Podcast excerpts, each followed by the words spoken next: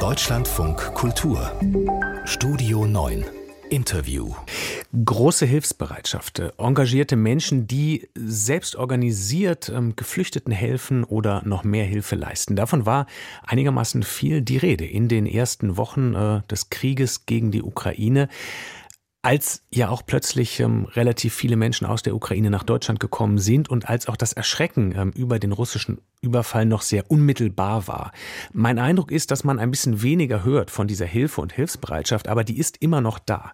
Elisabeth Wolf zum Beispiel engagiert sich als ehrenamtliche Helferin in der Berliner Initiative Ukraine Solibus und sie ist im Moment auf dem Weg Richtung Lviv. Äh, guten Morgen, Frau Wolf. Guten Morgen. Und ähm, Sie sind sogar so gut durchgekommen, haben Sie mir gerade während der Song hier lief gesagt, dass Sie schon quasi angekommen sind jetzt.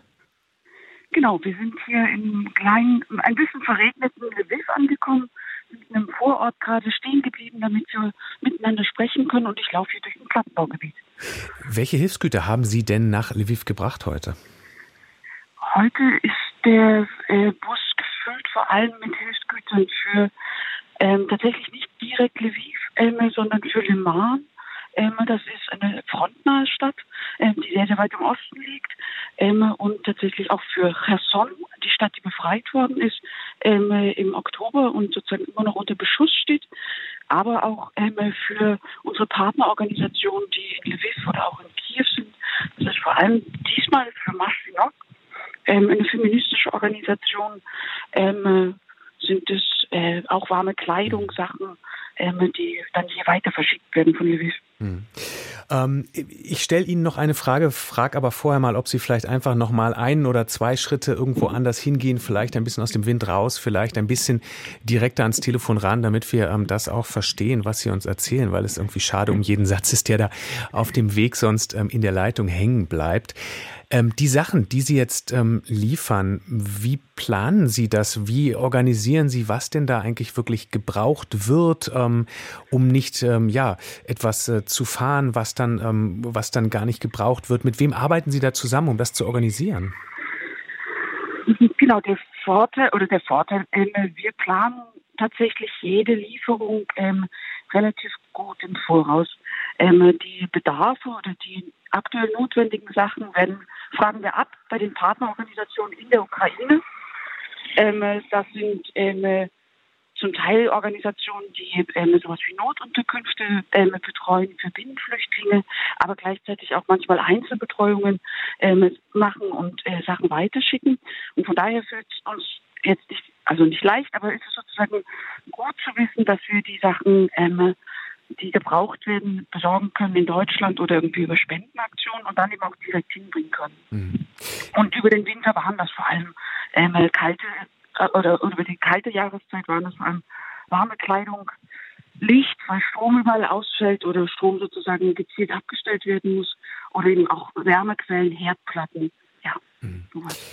Was Sie auch immer wieder tun, ist auf der Rückfahrt ähm, schutzsuchende Menschen aus der Ukraine mitnehmen. Ähm, wie wird das organisiert und ähm, warum ähm, tun Sie das, was theoretisch ja auch auf anderen Wegen möglich wäre, mit dem Zug zum Beispiel? Genau, mit dem Zug ist es auch ja möglich. Ähm, die, ähm, wir konzentrieren uns bei der Rücknahme in unserem Bus sieben Plätze, acht Plätze haben wir meistens ähm, auf Menschen, denen es schwerer fällt, äh, mit den öffentlichen oder mit dem äh, Nahzugverkehr äh, zu fahren. Das heißt, wir haben ähm, Hilfskräfte vor Ort oder auch Freiwillige vor Ort, hier am Bahnhof meistens in Lviv, ähm, uns in den Tagen vorher, Wochen vorher gemeinsam mit uns beraten, äh, wem wir helfen können. Mhm. Das heißt, äh, meist alte Menschen, Menschen, die ähm, verschiedene ähm, also Schwierigkeiten haben, ähm, sich fortzubewegen und, den, und die unterstützen wir so, dass wir sie direkt fahren mit dem Bus. Und wir bemühen uns auch hier natürlich um ähm, eine Weiterhilfe ähm, und um weitere Unterstützung, dass sie gut erstmal bei ihrem Zielort ankommen, sei es ihrer Familien oder eben auch Notunterkunft in Deutschland. Ja. Es waren am Anfang ähm, sehr viele Hel Menschen, die helfen wollten. Ähm, mein Eindruck, ich habe es vorhin schon ähm, formuliert, ist so ein bisschen, dass das Engagement zurückgegangen ist. Zu einem Teil ist das ja auch so zynisch es klingen mag, ähm, immer normal in solchen lange andauernden Situationen. Wie ist das bei Ihnen? Merken Sie, dass die Bereitschaft zu helfen ähm, abgenommen hat, die Unterstützung, die Spendenbereitschaft? Äh, ja, das ist zu merken. Und das ist tatsächlich so, wie ich sagen, extrem traurig, weil man das Gefühl hat, dass der Krieg ähm, eigentlich fast so lange er andauert oder gerade über den Winter ähm, so extrem auf die zivile Bevölkerung hier in der Ukraine äh, Einfluss nimmt und es eigentlich tragischer wird und die Aufmerksamkeit aber irgendwie weniger wird. Mhm. Trotzdem, ja. Elisabeth Wolf, Elisabeth Wolf sagt das. Sie äh, engagiert sich ähm, als Ehrenamtliche, hilft äh, für die Ukraine, bringt, wie gehört, Hilfsmittel in die Ukraine mit dem Ukraine Solibus. Ich danke Ihnen sehr äh, fürs Gespräch hier heute früh im Deutschlandfunk Kultur und wünsche Ihnen für diese Fahrt ähm, und die weiteren viel Erfolg und alles Gute. Vielen Dank und einen schönen Tag. Ihnen auch.